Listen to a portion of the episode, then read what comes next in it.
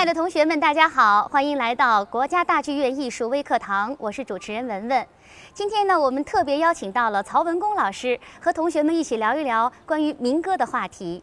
曹文功老师啊，是中国音乐学院教授，也是我国著名的音乐教育家和指挥家，在民族音乐领域有着很深的造诣。曹老师您好，你好，文文。今天邀请到您非常高兴。同学们都知道一句话哈，叫“越是民族的，就越是世界的”。那么，民族的音乐和民族的歌曲是不是也是这样呢？什么才是民族歌曲、民族音乐？您先给我们解释一下。古代呢，对民歌一般叫做风、诗、讴歌、词等等的名字。它一般呢是指世界上各个民族在他们劳动、在他们生活、在他们礼俗、在他们风俗里边高兴了，自己即兴唱的一些歌曲，我们统称为民歌。嗯，因为我们知道《诗经》当中有一句话叫“呃，情动于中而行于言，言之不足，故嗟叹之；嗟叹之不足，故咏歌之。”可能诗无法表达自己感情的时候，大家就会唱起来了。这样的统称为民歌。民歌呢，也是我们祖先留给我们非常丰厚的一笔非物质文化遗产。早在春秋时代，那会儿就搜集了一批民歌，大概有十五个北方的省，一百六十首民歌。公元前六世纪，到今天呢，我们在上个世纪七十年代呢，全国进行了一个普查，大概有多少万首？最后我们选了四万八千首精品进行了出版。我们民歌有五十六个民族都有自己的民歌，它的品位之高、历史之悠久、风格之多样、数量之多，全世界没有任何一个国家能和我们比美。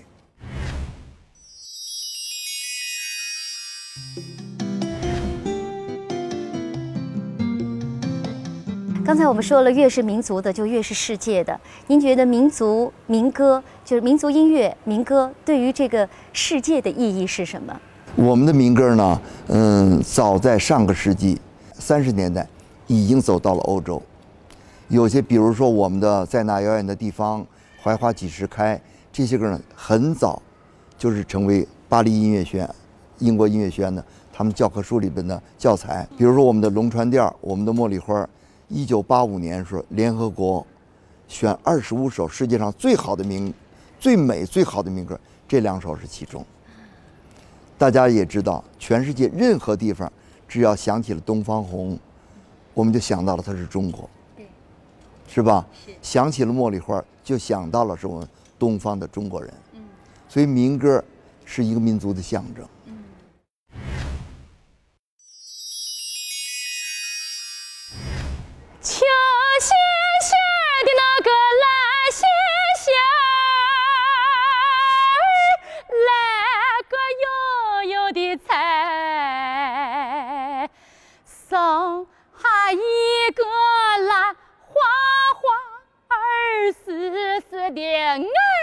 死个人。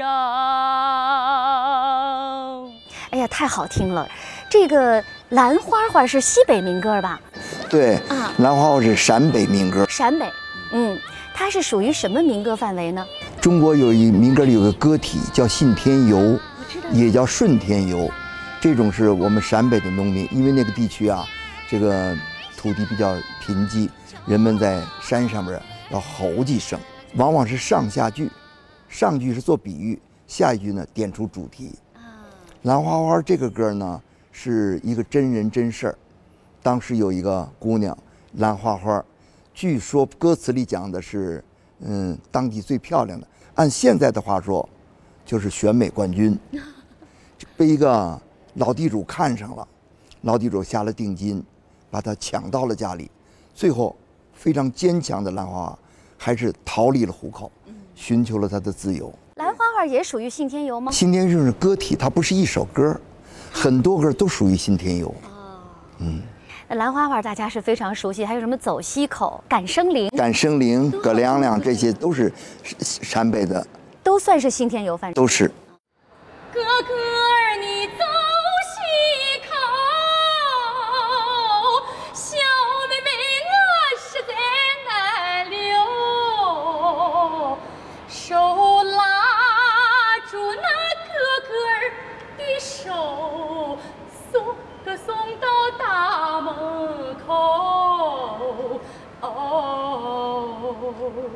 走西口。嗯，走西口呢，中国啊历史上有五次重大的人口迁徙，有下南洋，有什么走西口，有闯关东、汤古道、富金山。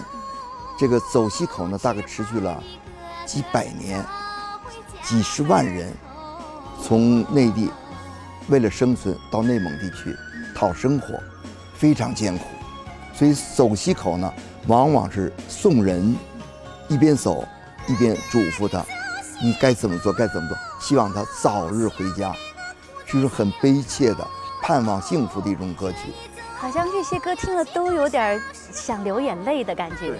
哥哥，你走西口，对啊，妹妹，我这个想心里想挽留是吧？对，就是我撕破你的衣服也不让你走，你说好你哪天回来，我才让你走。好无奈，很动情的，很动情。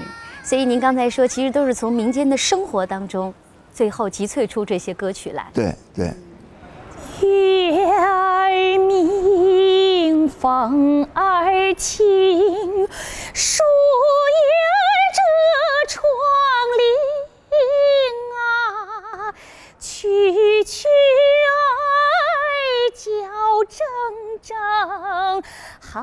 比那琴弦声啊。摇篮曲，这个我们大家都，好像就世界各国都有摇篮曲。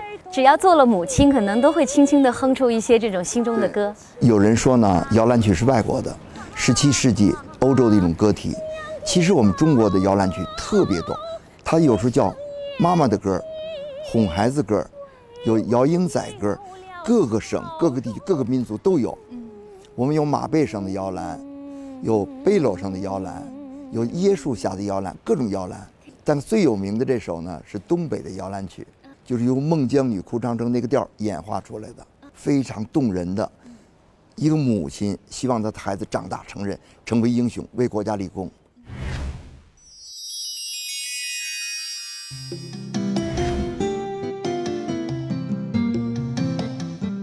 所以我觉得民歌它是不是应该是基于一种对生活、对自然的爱而产生出来的歌曲？它如实的反映了我们的劳动，反映了我们的。生活反映我们对爱情的看法，反映我们的一些生活习惯，同时也看也勾画出我们对劳动的崇尚、对爱情的忠贞、和平的期盼等等的。民歌它按理说是民间生活的一种体现，它为什么会流传这么久，一直流传到现在？它作为一种经典流传，它是依据什么呢？我们的民歌啊，由于过去文化不是特别普及，是口耳相传。我唱你去学，这中间呢就不像有文字，它很可能到你呢，根据你的地方语言，你又变，你又变了，到那个地区又变了。因此，中国比如说我们的茉莉花，全国都唱茉莉花，词都一样，曲子都不一样。经过无数的作者，到我手里，可能我的演唱跟你就不一样。几代人，也许几百个作者，今天已经非常非常成熟了。由于它好听，贴近人的心，贴近人的生活，所以像历史上很多最优秀都流传下来了。那民歌的种类呢？您给我们介绍一下有多少？民歌呢有各种分类办法，比如说按主题分的，有爱国歌曲、团队歌曲等等的；有的呢按照地区的，东北民歌、西北民歌；也有的按题材的，比如说这个儿歌、号子，几种分类办法。嗯所以一般我们讲的呢，用的是地域，山西民歌、陕西民歌，这个东北民歌、河北民歌等等的。现在如果同学们想，呃，学习一些民歌，您会给他们推荐什么？如果推荐呢，因为它各个民族特别多。嗯。首先，我希望大家学会自己母语的歌。嗯。比如河南民歌，因为河南民歌几千首，你把河南民歌学会，因为你最起点最高。你如果是江苏人。你会吴语，你唱江苏民歌，学会了本地的民歌，再往前发展，把全国的民歌都学，你的音乐语言就非常丰富了。我特别希望年轻人呢，第一了解民歌，多听，也希望你们学会，因为它是我们民族的魂，民族的根。好，谢谢曹老师，也谢谢同学们收看我们国家大剧院艺术微课堂。欢迎大家呢继续关注国家大剧院的各类艺术演出。同学们再见。